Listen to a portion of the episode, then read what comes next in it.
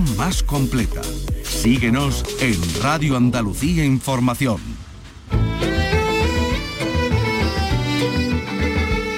Andalucía es cultura. Con Antonio Catón. Radio Andalucía Información. Buenas tardes. Aparece la obra más temprana de Velázquez en una parroquia de Sevilla. La Inmaculada con el Niño, que la parroquia de la Magdalena recibía como donación, la pintó Velázquez cuando tenía algo más de 15 años y era alumno de Francisco Pacheco. Es la conclusión a la que han llegado los técnicos del Instituto Andaluz de Patrimonio Histórico tras analizar particularidades de esta obra como los rostros o el tratamiento de los ropajes. Pero también hay otra particularidad sorprendente. Velázquez la habría firmado con un jeroglífico, un pequeño galeón que dibuja un acrónimo. Entre las velas del palo mayor y el palo de gavia vemos como una D, otra D y después una V que hace una perspectiva que es muy correcta y marcando mucho más la pincelada, marca más como si fuera una de V, Diego de Velázquez. Bueno, pues ahora se lo vamos a contar. También les vamos a hablar de Bollywood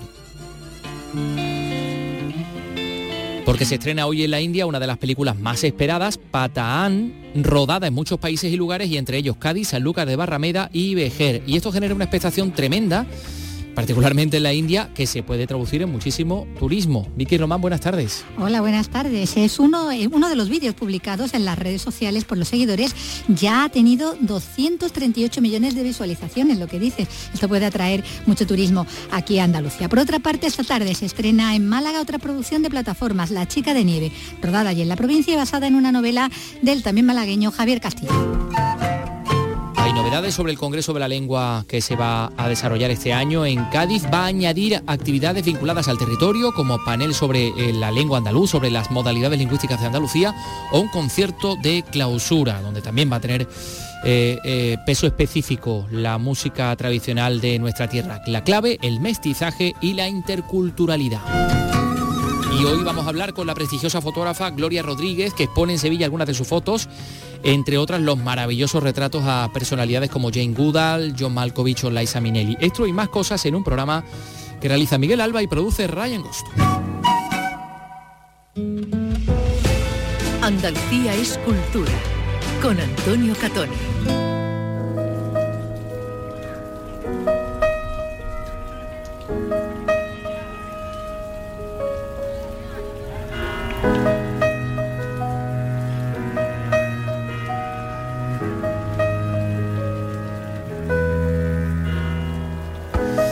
Hace unos años la parroquia de la Magdalena de Sevilla, una parroquia del centro de la capital, que fue un antiguo convento dominico, una parroquia realmente impresionante, recibía un regalo, una donación que le había hecho una feligresa, Doña Soledad de Rojas, un cuadro de la Inmaculada con el Niño, un cuadro del siglo XVII. Eso estaba claro. También estaba claro que realmente era una obra, y es una obra, de mucho mérito. Claro, lo que pasa es que después Anoche mismo nos enteramos de que esa obra es de Velázquez. Bueno, eso es lo que dicen los técnicos del Instituto Andaluz de Patrimonio Histórico y ya saben que tienen el prestigio suficiente como para que nos lo creamos. Dicen que esto lo habría pintado Velázquez cuando tenía poco más de 15 años, cuando estaba en el taller de Pacheco aprendiendo, quien luego sería su suegro, Francisco Pacheco, quien además elaboró un tratado muy conocido, el arte de la pintura, y muy utilizado y muy consultado en su época y, y en siglos posteriores. Bueno, pues como decimos, los especialistas del Instituto Andaluz de Patrimonio Histórico han realizado un análisis formal y también de todos los pigmentos que, conforman esta obra. Apuntan a Velázquez.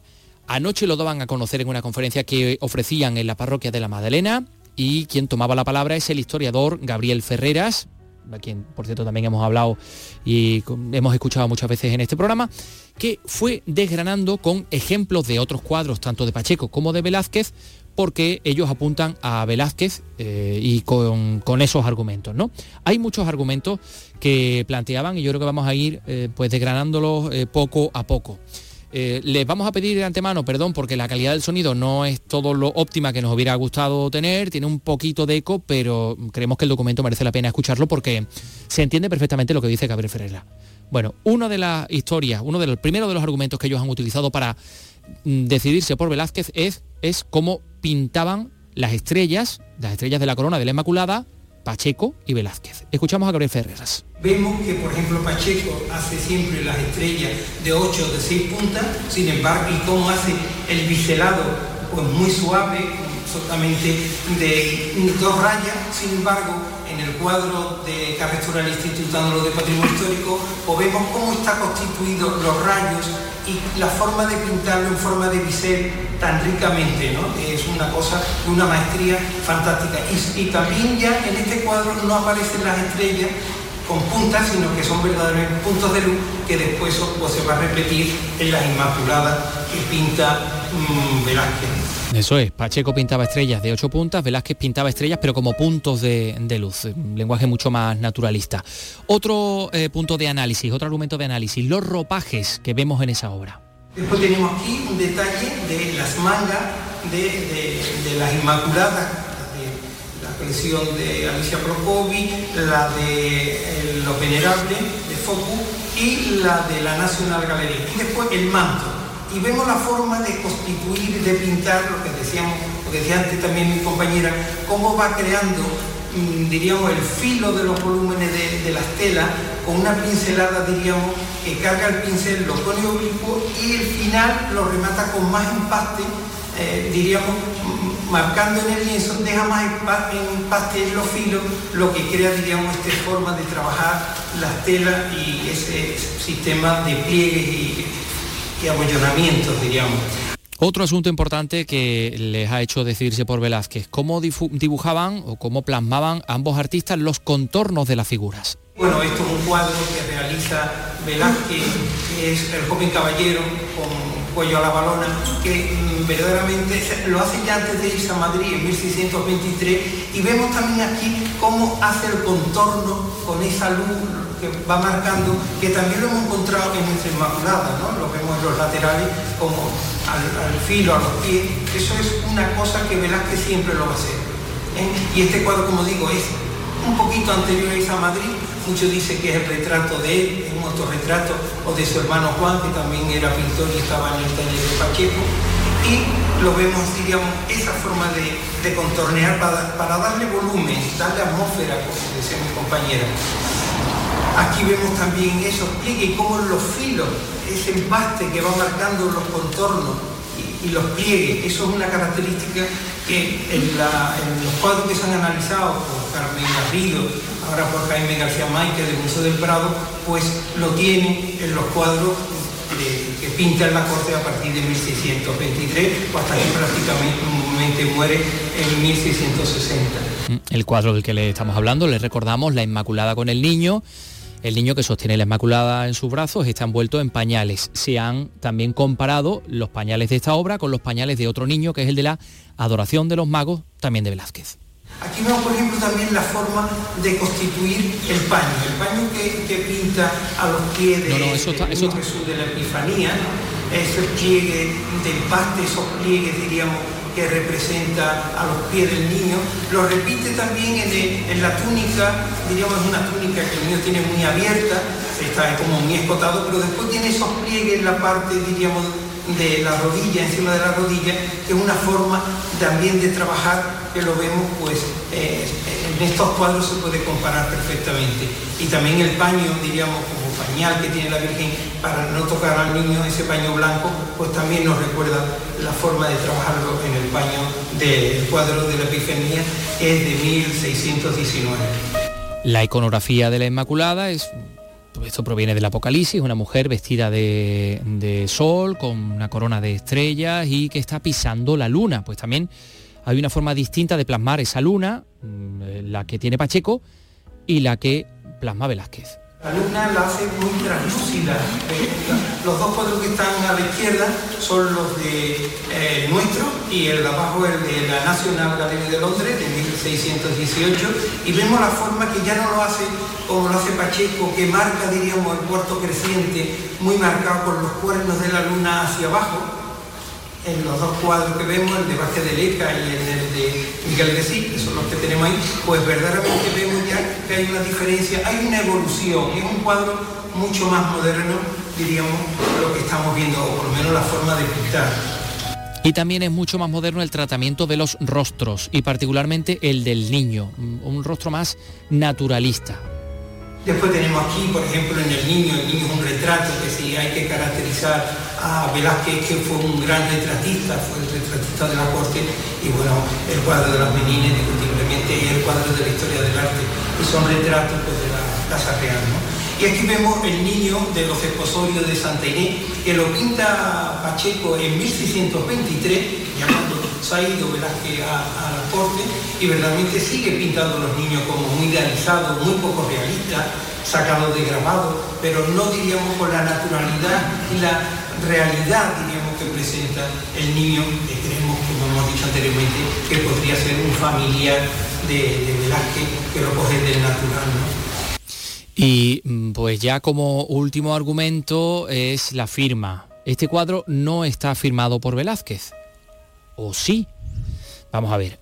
Eh, debajo de esa Inmaculada hay muchos elementos que son eh, letanías de la, de la, Virgen y hay un barco, un galeón, un galeón que está plasmado justo debajo de la, de la Virgen y cuyas eh, velas y palos tienen una forma muy peculiar tenemos que decir que Velázquez firmaba las obras, las primeras obras, las obras de la etapa sevillana, con unas iniciales, DDV, Diego de Velázquez. Bueno, pues la historia que les contábamos y que les adelantábamos, que realmente es sorprendente, es que ahí puede haber un jeroglífico porque esas velas y esos palos dibujan DDV. Escuchamos a Gabriel Ferreras. D de Diego, D de la preposición de y Velázquez.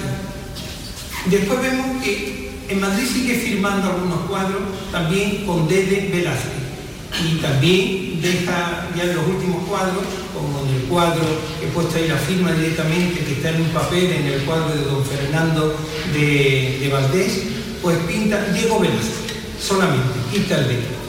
Entonces, lo que antes habla mi compañera, que vemos aquí, entre las velas del palo mayor y el palo de Gavia, vemos como una D otra vez y después una V que hace con una perspectiva que muy correcta y marcando mucho más la pincelada, marca más, diríamos por la perspectiva, lo tendría que perder un poco, eh, diríamos lo que es eh, el palo de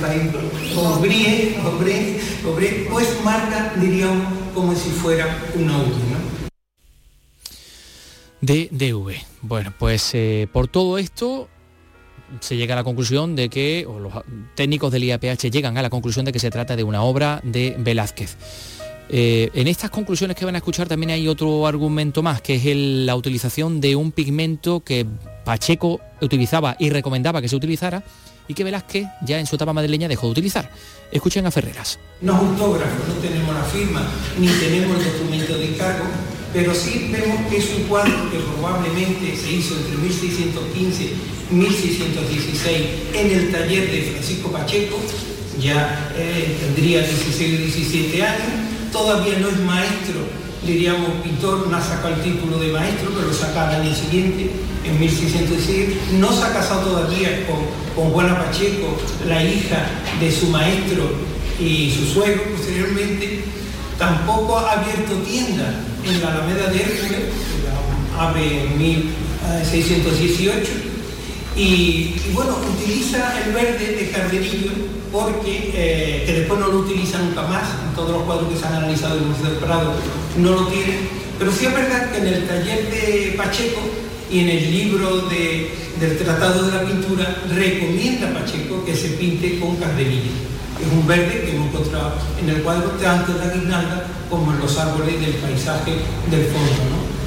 Entonces, bueno, pues todo esto pues, verdaderamente nos da pie a que es un cuadro conceptualmente mucho más naturalista, más verídico, él pinta mucho la realidad y bueno, yo creo que seguía pintando los retratos de las niñas como el de la infanta Margarita vestida de rosa o eh, la niña de la colección Line de Nueva York, que verdaderamente son retratos hiperrealistas, podríamos decir.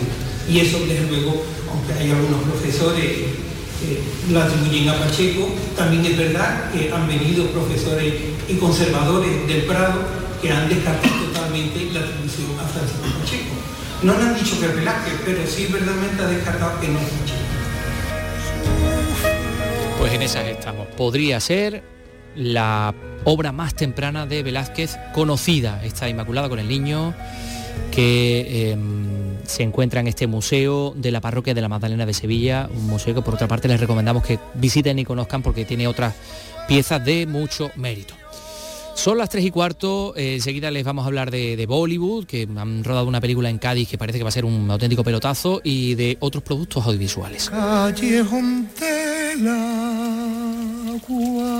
Andalucía es cultura. Radio Andalucía Información. El Carnaval de Cádiz sigue estando en Radio Andalucía Información. Disfrútalo en Carnaval Sur, el programa del concurso de agrupaciones del Carnaval de Cádiz que te lo cuenta todo, todo. Carnaval Sur, tu palco del carnaval, con Fernando Pérez. Hoy, desde las 8 y 25 de la tarde, en Radio Andalucía Información y Canal Sur Radio Cádiz por FM. Y por internet, a través de nuestra web, nuestra aplicación móvil y por nuestra plataforma Canal Sur Más. Desde Cádiz para Andalucía, España y la humanidad, muy buenas noches, buena gente.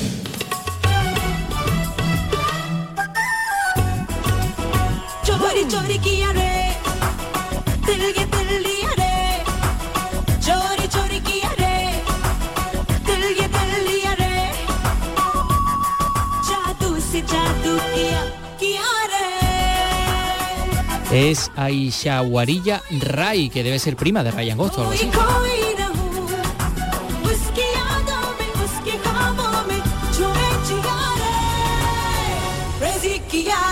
Bueno, pues con el Chori Chori em, vamos a hablarles de una película que se estrena hoy en la India y que, en fin, ahí genera muchísima expectación, ha suscitado una enorme expectación, se llama Pataan, no Patán, sino Pataan.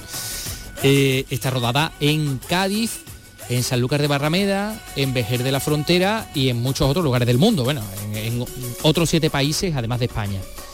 Para que se hagan una idea de la expectación que ha generado esta superproducción, uno de los últimos vídeos publicados en las redes sociales por los seguidores, una especie de teaser o de tráiler o algo así, ha tenido 238 millones de visualizaciones y Teresa Ibarren pues se ha sumergido en el mundo Bollywood para hablarnos de Patán. Adelante Teresa.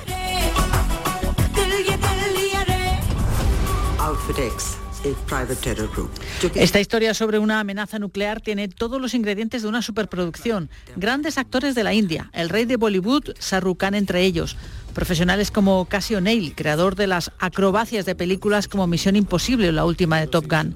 Se ha rodado en siete países, en las calles de Vejer, en la plaza de la Catedral de Cádiz, y esto es promoción. Una cinta similar, grabada en la fiesta de la Tomatina y los Sanfermines hace 10 años, provocó que el turismo procedente de la India se duplicara al año siguiente. Ingredientes fundamentales, la música y las coreografías. En esta noche la vida es completa. El fin de semana se estrenará en nuestro país Patán, ojalá con las salas abarrotadas desde las 6 de la mañana y ojalá con medio millón de entradas vendidas. Eso ha ocurrido en la India, ojalá.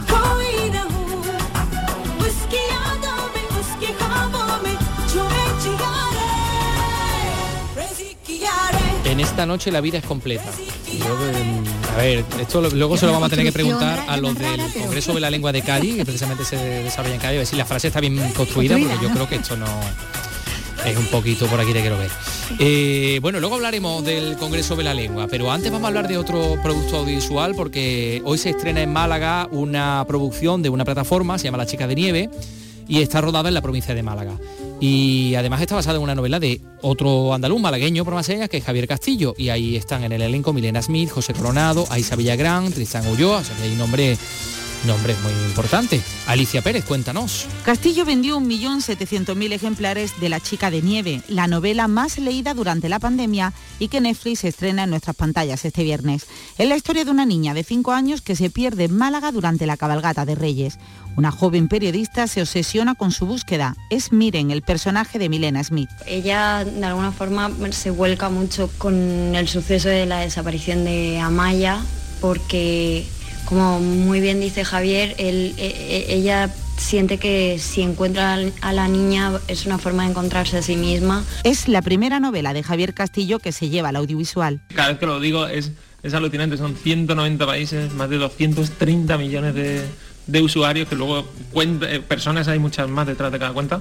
eh, es un sueño. Esta tarde se estrena La chica de nieve en el cine Albeniz con la presencia del autor del libro y los actores que le han dado vida en pantalla.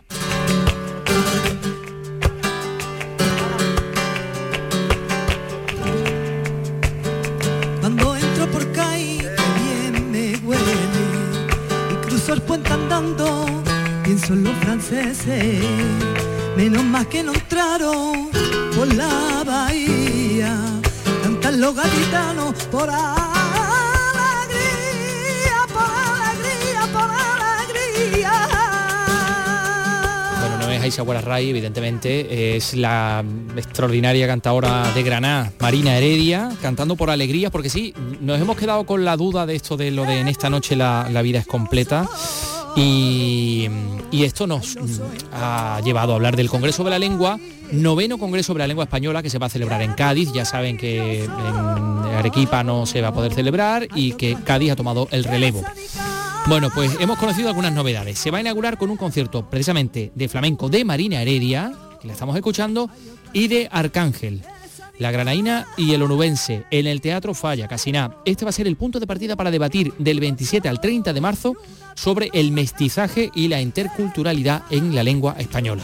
Salud Botaro nos da más detalles. Buenos días. Muy el director del Instituto Cervantes, Luis García Montero, ha desvelado en Cádiz detalles del Congreso que mantendrá los paneles previstos para la cita de Arequipa en Perú, pero añadirá actividades vinculadas al territorio como un panel sobre el andaluz o un concierto de clausura en el que sonarán las cuatro lenguas oficiales del Estado. La clave, el mestizaje y la interculturalidad.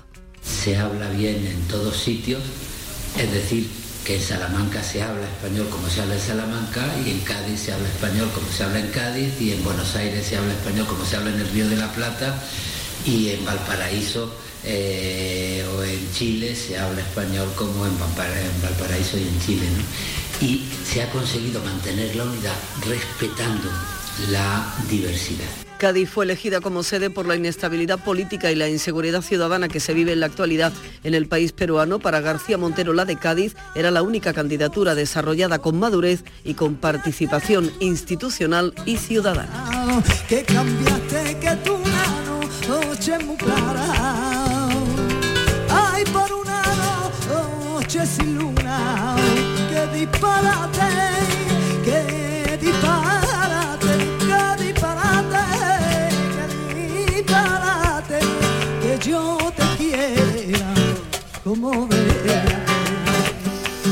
Las galerías de Cádiz, que ya de por sí también son una muestra de mestizaje cultural. Ya saben ustedes que en origen son una J y que los gaditanos pues, la convirtieron en esta maravilla.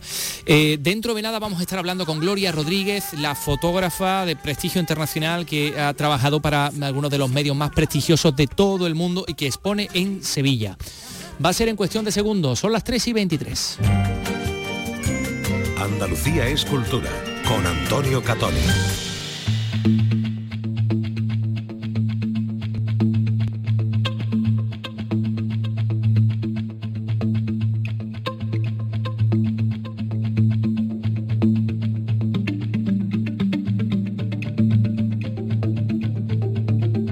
Sevilla, la sala Atinaya, perteneciente al Instituto de la Cultura y de las Artes, eh, al, al ICAS, institución municipal, acoge la exposición Gloria Rodríguez, comisariada por Ignacio González, que reúne más de 200 imágenes de esta prestigiosa fotógrafa, eh, pues reconocida especialmente por sus reportajes de tipo social, de viajes, retratos que forman parte eh, de la agencia Getty de Nueva York. Mm, eh, se puede visitar hasta el día 19 de febrero, así que hay que darse prisa para ver estas fotografías que son magníficas.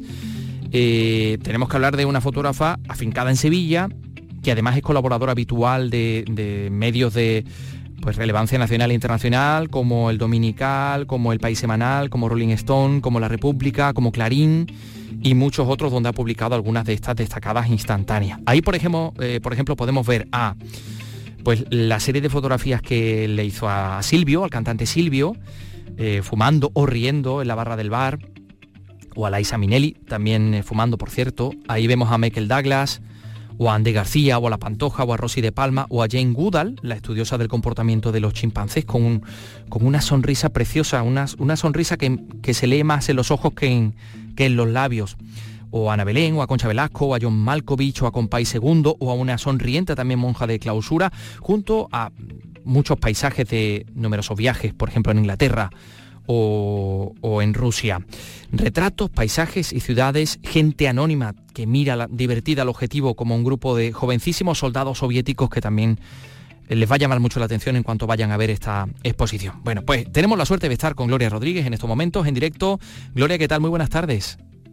Hola, buenas tardes Antonio, ¿qué tal? Muy bien. Encantados de tenerte con, con nosotros. He leído por ahí que eres una fotógrafa eh, que no cree en los géneros fotográficos. ¿Eso te, te gusta o no? Mm. A ver. Bueno, no, no, claro, sí, es que yo soy así. Quiero decir que eh, hoy en día muchos fotógrafos, pues a lo mejor, pues nada más que hacen retratos o paisajes o, o bodas o mm, arquitectura y yo soy una fotógrafa, como dice en el texto Alejandro Castellote, pues que no tengo género, es que a mí todo me interesa, yo donde vea belleza, pues voy a, voy a disparar, ¿no? Entonces yo creo que se refería a eso, que no tengo género, que no me ascribo a una disciplina de la fotografía solamente, sino yo voy por la calle y, y, es que todo me interesa y a todo a todo le puedo hacer fotos, no sé, ¿no? Independientemente ya de los encargos que, que haya tenido, de retratos, de viajes y eso, ¿no? Pero vamos, que, a mí me gusta todo y en la exposición se puede ver que, que hago de todo un poco, ¿no? Sí, sí, y además lo haces muy bien. mi Ha-. Has utilizado la palabra belleza, pero claro, yo creo que la belleza del ojo del fotógrafo es distinta de la belleza que a lo mejor podemos entender, pues no sé, una belleza tipístic- de típica, ¿no? Vivimos en Andalucía, que es una tierra de luz, una tierra de belleza, efectivamente, pero Claro, a que veces dicen que es invalidante para un fotógrafo vivir rodeado de belleza, ¿o no? Totalmente, totalmente. Yo, por ejemplo, vivo ahora en, Sevilla, que es de las ciudades más bonitas que conozco, ¿no? Que, que ya en sí es pura belleza, y a lo mejor mm, me voy a un sitio más feo y me entran más ganas de hacer fotos, por, por buscar precisamente la belleza donde no la hay, ¿me entiendes? Y claro, Sevilla es que es, es bella por todas partes, es difícil encontrar algo feo, ¿no? Y, y muchas veces pues la, la belleza es buscarla donde, donde no la hay, ¿no? Igual que cuando vas a hacer un, un retrato a alguien bello, pues es más fácil que no alguien que no lo es, y entonces ahí está el reto, ¿no? En buscar esa parte de, de armonía que, que todos tienen, ¿no? Eso es lo que a mí me gusta, un poco los retos, ¿no? Mm. ¿Cómo estableces la relación entre fotógrafo, entre tú como fotógrafa y, y la persona a la que vas a fotografiar? Si hablamos de, de- de retratos, ¿no? Particularmente Sí. con las celebridades que vemos que tienes en la exposición muchísimas, ¿no?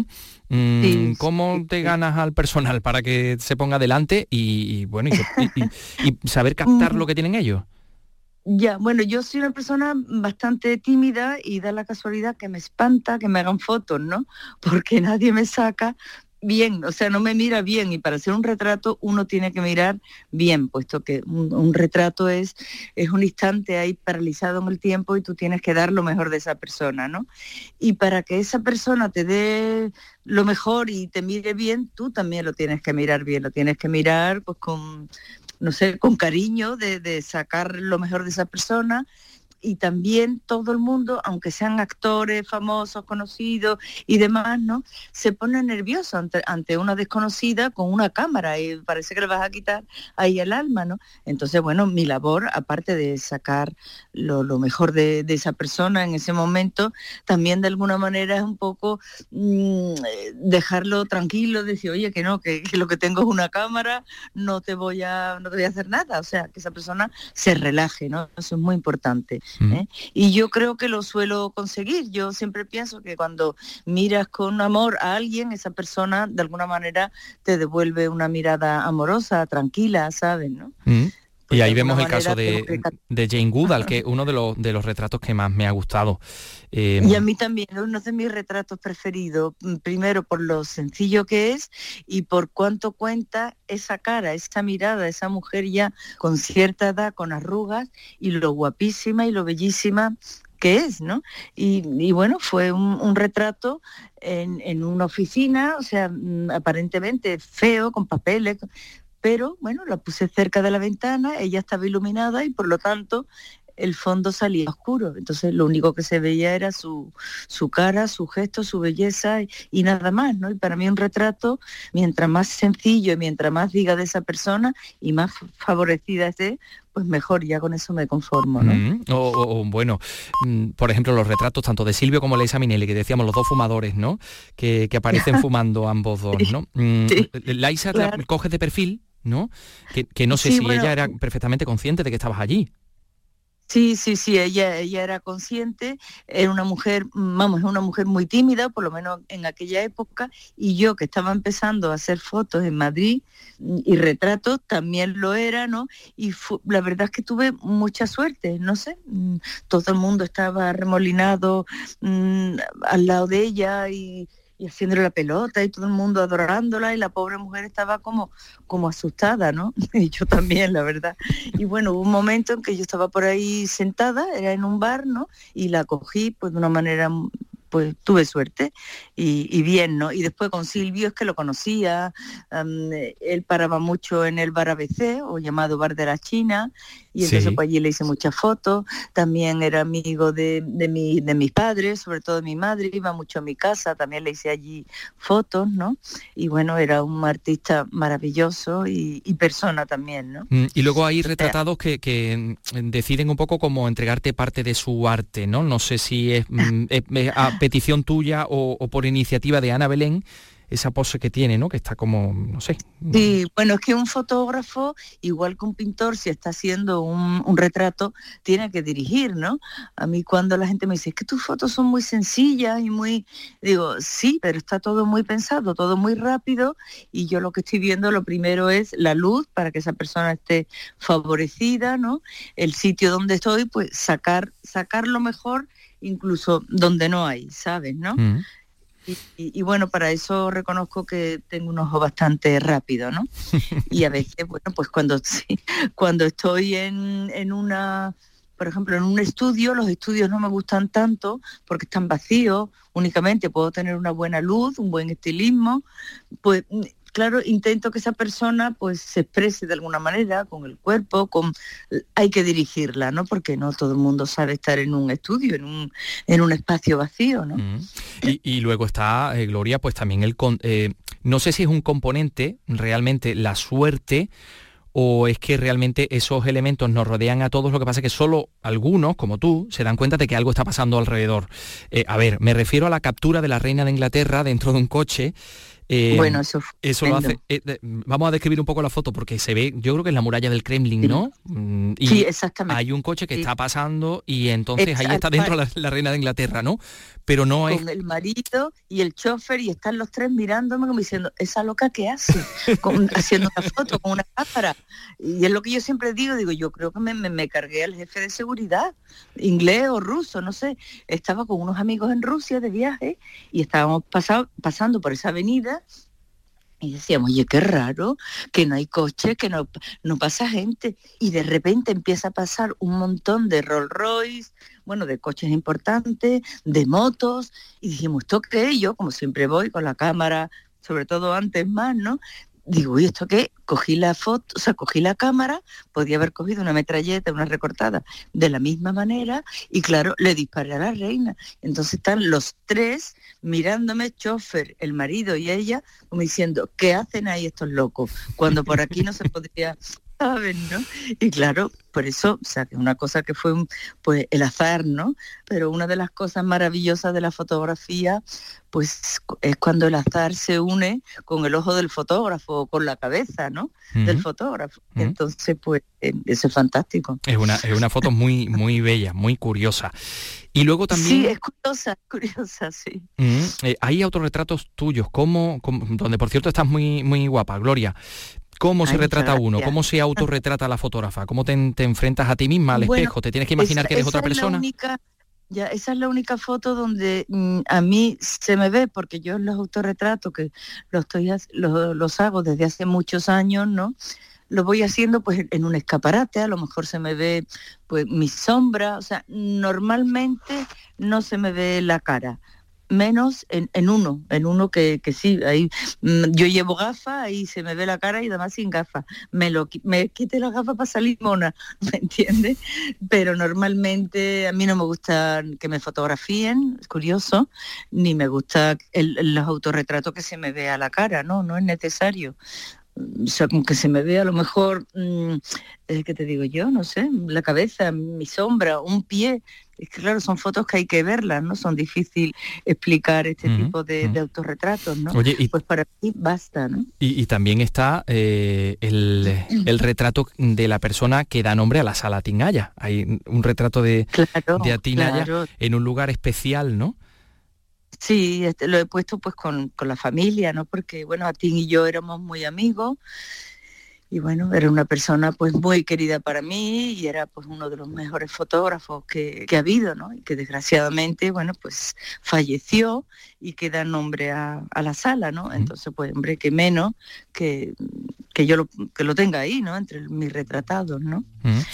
Y ahí está. Y, y, mm, el fotógrafo, el buen fotógrafo, sobre todo cuando estás trabajando desde el punto de vista del, del fotoperiodismo, ¿no? Cuando te toca, eh, digamos, retratar o ilustrar una noticia, mm, ¿debe pasar desapercibido? Sí, mientras más desapercibido pase, mejor. Mientras menos ruidos haga, mejor. ¿Sabe? Porque entonces, mm, incluso para un retrato, mm, tiene que haber una conexión con la persona, pero no ser demasiado escandaloso, ¿sabe? Y en las noticias y en lo demás, pues, pues también, es que incluso en algunas en algunas mm, situaciones se las puede hasta jugar, ¿no? Como son los fotógrafos de, de guerra y demás, si lo ven, ¿no? O sea que mientras más silencioso y discreto, mejor, claro. Y, y más posibilidades de retratar mm, la realidad, ¿no? Porque claro, Claro, cuando, claro, cuando le dices a un político posa, pues posa, pero cuando no le dices que pose, pues lo puedes retratar en un, en un gesto que puede hablar más de sí mismo que, que si posa, ¿no? Hombre, claro, claro, claro, por supuesto, por Mm. supuesto, sí, sí. Pero siempre a la gente se le ve, si miras bien, se le ve en el fondo del ojo quiénes son, ¿sabes? Pero bueno, eh, cuando la gente dice, no, es que le sacas el alma a los retratados, digo, mira, no, no creo. Hay algunos que no tienen alma siquiera. Entonces, no creo ni que se la saque. Y después, pues, porque es un trocito de, de un momento, ¿no? En algunos, en algunos casos, pues sí, se puede ver más allá, ¿no?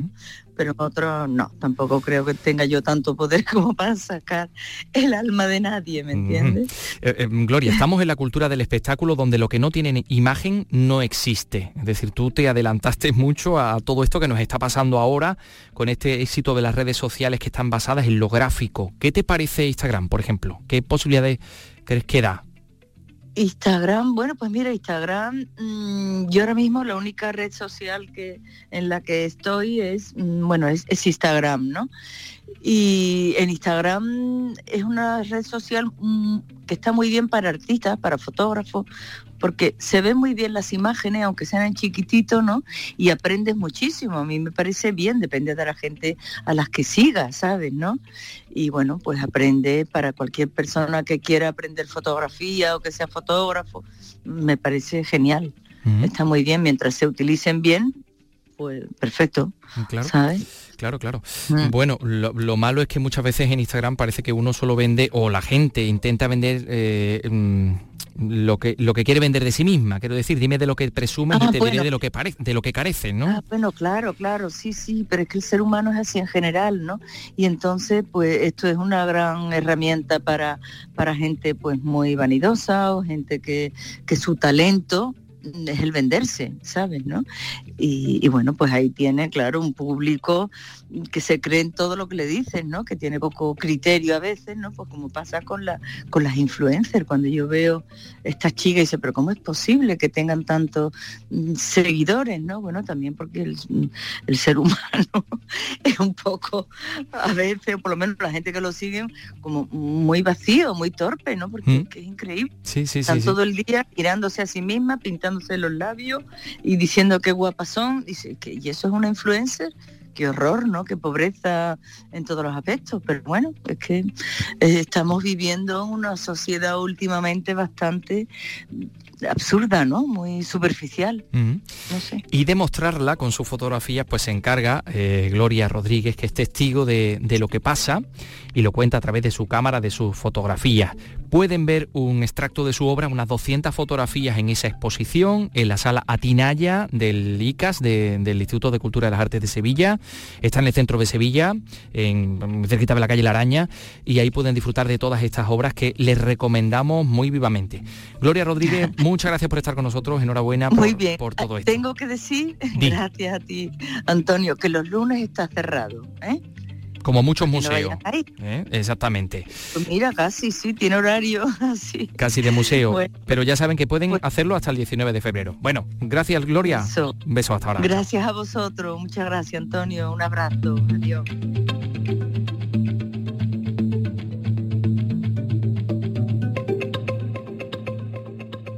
Andalucía es cultura con Antonio Catoni.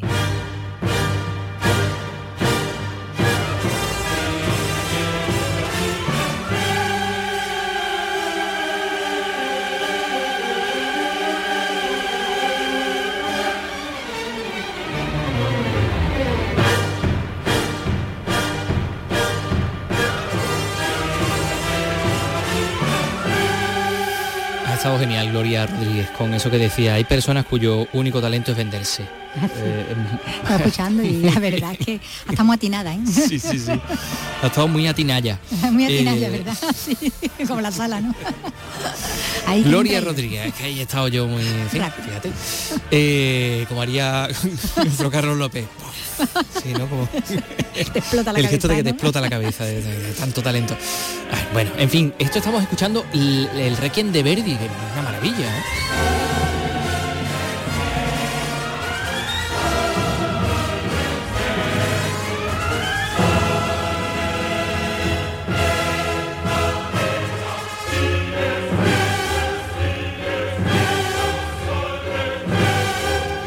Por primera vez en los últimos 30 años, el Gran Teatro de Córdoba acoge la representación de la ópera de Giuseppe Verdi, esta Mesa de Requiem, una obra considerada la mejor pieza de este género compuesta por el músico italiano, para la que ya no hay entradas. Mar Vallecillo, Córdoba. Se han vendido todas las localidades para las representaciones de este jueves y viernes en el Gran Teatro. En escena disfrutaremos con increíbles voces como la de Lucía Tavira, soprano, Laura Vila, mezzosoprano, Alejandro del Cerro, tenor, David Cervera, bajo y el coro de ópera de Córdoba. Se trata de la mejor obra sacra de Verdi, según los expertos. Lucía Tavira. A nivel estructura puede parecer una ópera, pero obviamente el nivel dramático de un texto litúrgico no tiene nada que ver con el- un texto poético, de, de una historia que se va narrando. Aquí hablamos de una misa en que la oscuridad, la tiniebla, el miedo, el lamento está muy presente y también está la luz. La música corre a cargo de la Orquesta de Córdoba bajo la dirección de Carlos Domínguez. Colabora también el Conservatorio Superior de Música Rafael Orozco de la capital.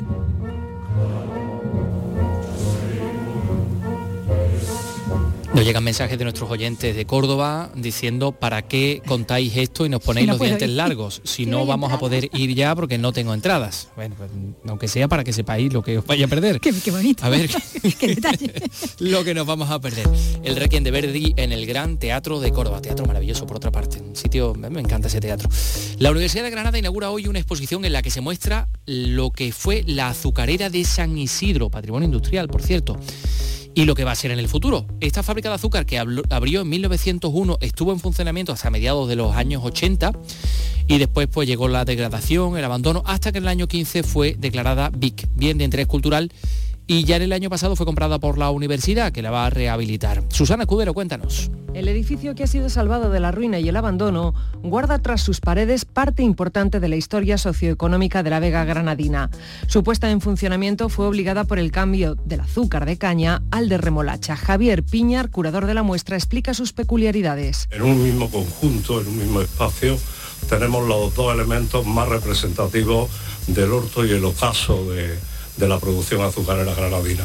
La primera fábrica en abrir y la última en cerrar. Esta exposición recoge maquinaria, planos, enseres necesarios para la transformación de la remolacha en azúcar, pero sobre todo recoge lo que será y para lo que la universidad trabaja con el plan director. Pilar Aranda, rectora. hacer un centro muy ligado a la sostenibilidad, un centro que aborde nuevas tecnologías en sostenibilidad que relacione espacios patrimoniales con historia, con cultura, con espacios de uso eh, de viviendas, incluso de trabajo, de análisis, de estudio, de formación. De momento se está actuando en la rehabilitación de tres puntos que fueron afectados por el enjambre sísmico. Los primeros despachos que se trasladen a la azucarera serán los relacionados con los proyectos del cultivo del chopo en La Vega, pero el proyecto es mucho más ambicioso, ya que se pretende conectar el conjunto con la ciudad. El proyecto completo en el que se invertirán de partida 80 millones de euros finalizará con suerte en 2031, cuando la Universidad de Granada cumpla 500 años. Hoy mi abuelita, mi abuelita era de Jerez de la Frontera. Mi abuelita no se podía aguantar, era vidente y veía las cosas antes que pasaran. Por algo era mi abuela de Jerez, de mi tierra. Ay, mi abuela, ay, mi abuela, mi abuela, mi abuela. Mi abuelita tenía una olla, la metía debajo la cama. Y a la olla no sé lo que hacía, que la convertía en bola infernal. Y en la bola dice que veía, que veía porque lo leía, lo que cualquier día nos puede pasar. Metía en la bola pellejo de rana, diente de tortuga, apio y marihuana, pelo de elefante, ajo y perejil, haciéndose un porro como un cepelín. Uy, uy, uy, uy. Ay, grifota, grifota, grifota perdía, la bola miraba.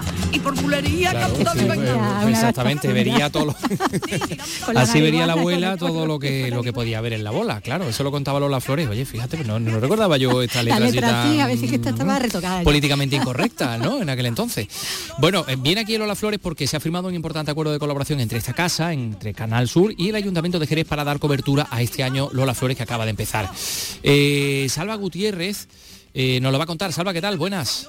Buenas tardes desde el patio del Ayuntamiento de Jerez. El Ayuntamiento se compromete con este acuerdo a facilitar a Canal Sur Radio y Televisión la infraestructura necesaria para la grabación de imágenes y la realización de entrevistas, así como el acceso a los eventos que organice, también a orientar en las localizaciones de espacios para la elaboración y difusión de todos estos contenidos. Además, pone a disposición de la cadena espacios municipales para Canal Sur, para el desarrollo de programas en torno a la figura de Lola Flores. Juan de Mellado es el director de la RTVA. Para Canal Sur es importante sumarnos y firmar este convenio con el Ayuntamiento de Jerez para sumarnos a los actos de conmemoración del nacimiento de Lola Flores, una de las artistas andaluzas universales y como televisión y radio pública pues teníamos que apoyar para difundir toda la obra y el legado que ha dejado, como digo, esta artista. ¿Ha tenido de verdad?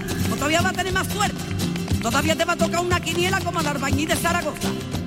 Ay, pero tiene una fartilla. Que te gusta el bingo más que un tonto una tiza. Pues mira, cuando Bueno, vamos a dejar a Lola Flores con, con esa perorata fantástica, que por cierto, eh, María Peláez hace unas versiones Mm. de esta misma canción fantástica. Eh, y vamos a, a internarnos en el mundo del cine clásico porque no se los he dicho, no se lo he confesado, pero, pero Paco Gómez Zaya, efectivamente, lo, hemos notado su presencia. Notamos su presencia en estos momentos, en estos estudios, por aquí cerquita anda. ¿Y por qué? Pues porque tenemos cine clásico con una comedia de robos, Don Dólar, con Frank Sinatra y Groucho Marx, que hasta cantan juntos.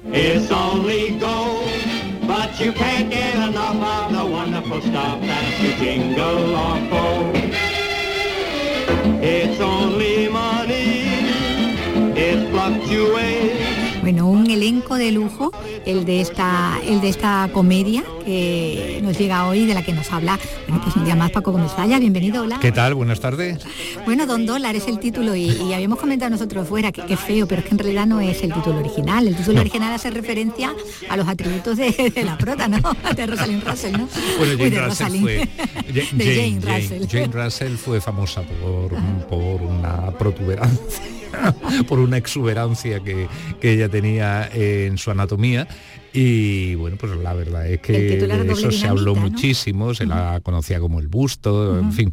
Y el título era, como bien dices, doble dinamita o dinamita doble. Y, y la verdad es que no se entiende muy bien en esta película en concreto, porque ella hace el papel de una cajera de banco, de una empleada que luce unos vestidos muy recatados para, en fin, como lo- los escotes con las que ella solía eh, Aparecer, sí. aparecer en numerosas películas, pero bueno, pues mm, las cosas eran así, le pusieron ese título y, y aquí en España pues se lo cambiaron porque no estaban los tiempos para, Para eso, dinamita. claro, para, para, para y dinamita menos, doble. y menos por partida.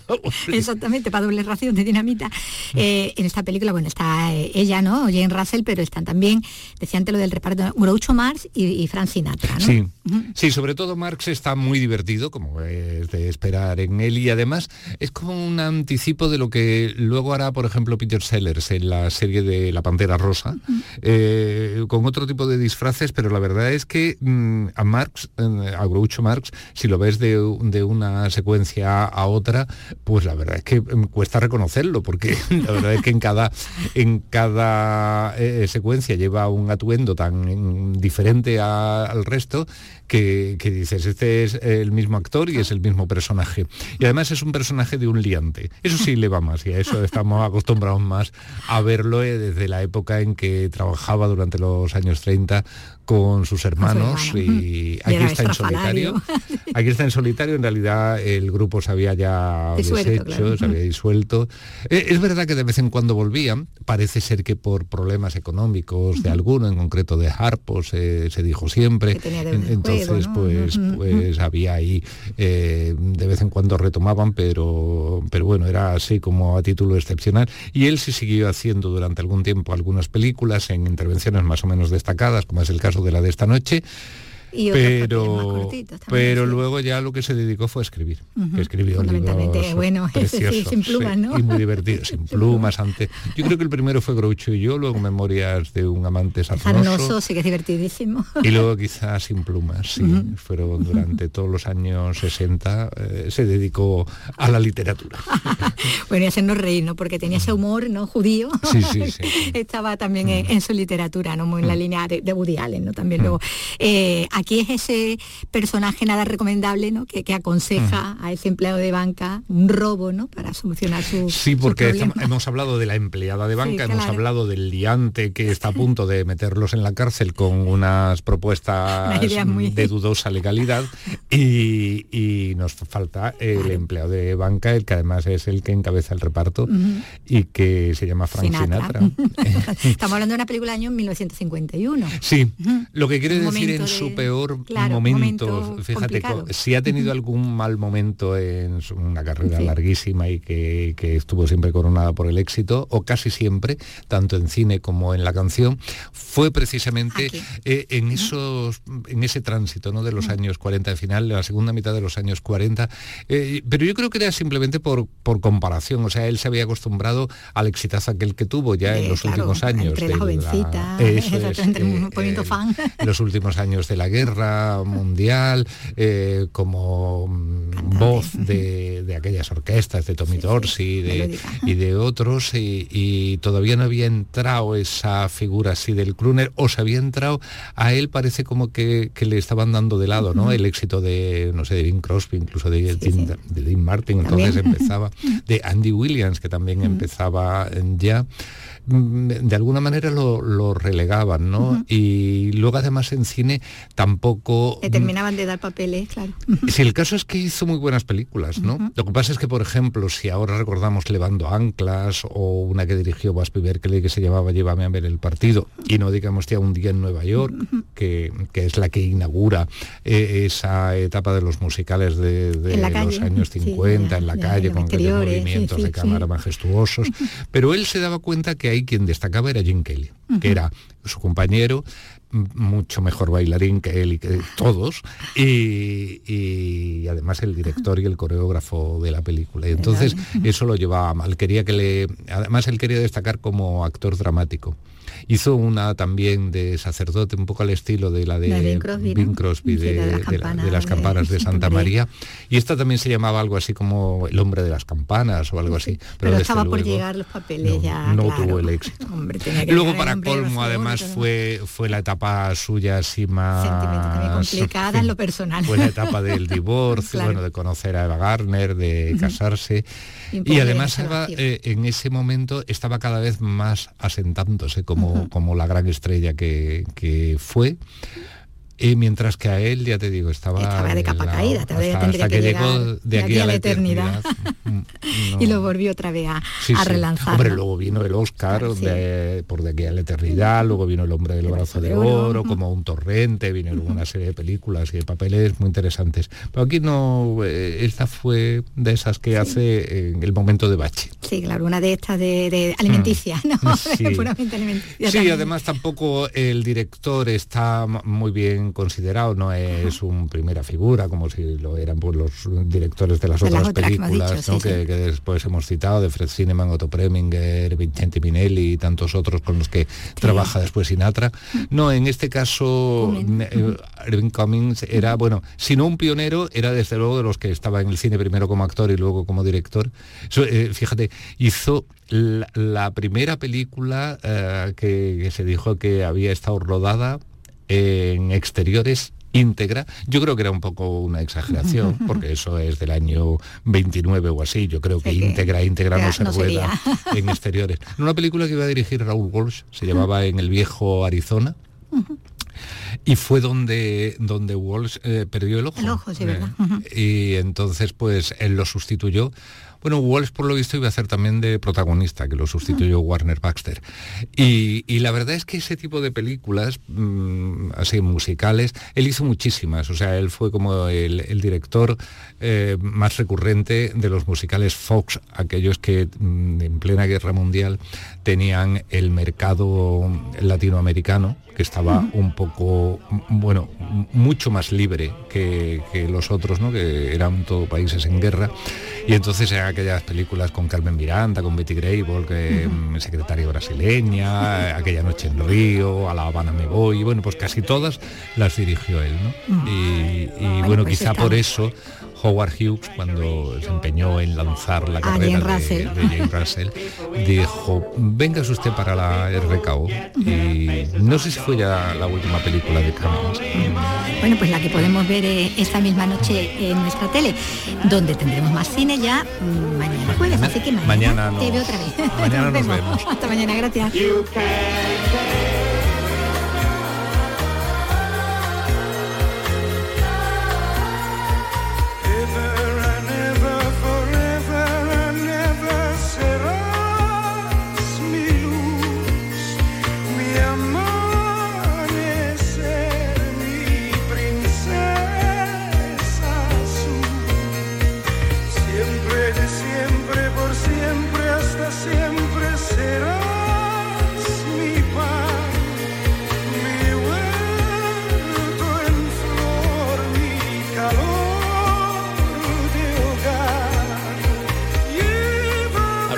Paco Comezallas le dedicamos este tema de Demis Rusos que fallecía mm, hoy hace ocho años, con solo 68 años, este cantante griego nacido en Alejandría.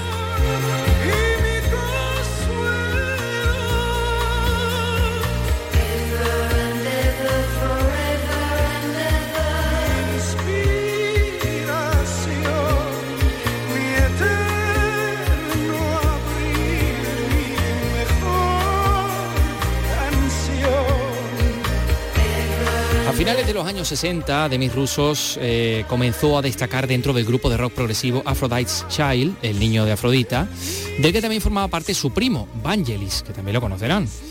Tras la disolución de esta banda, en los 70 y en los 80, entonces comienza su carrera en solitario y también su, su devenir estético, podemos decir, eh, vendiendo más de 60 millones de discos en todo el mundo. Y entonces es cuando empieza a ser conocido por sus exóticas actuaciones, luciendo ese cabello largo, esa barba, esas amplias Túnicas, túnicas, ¿verdad? bordadas, ¿verdad? Sí, muy holgadas, con, con éxitos como eh, My Friend the Wind, Mi amigo el viento, Goodbye My Love, Goodbye, eh, o esta que escuchamos de fondo, Forever and Ever.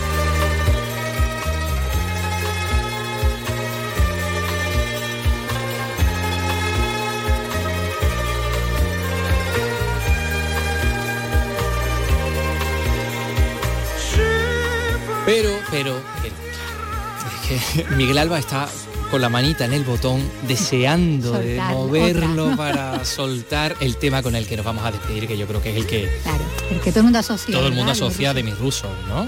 Este, mañana de terciopelo, Velvet Mornings.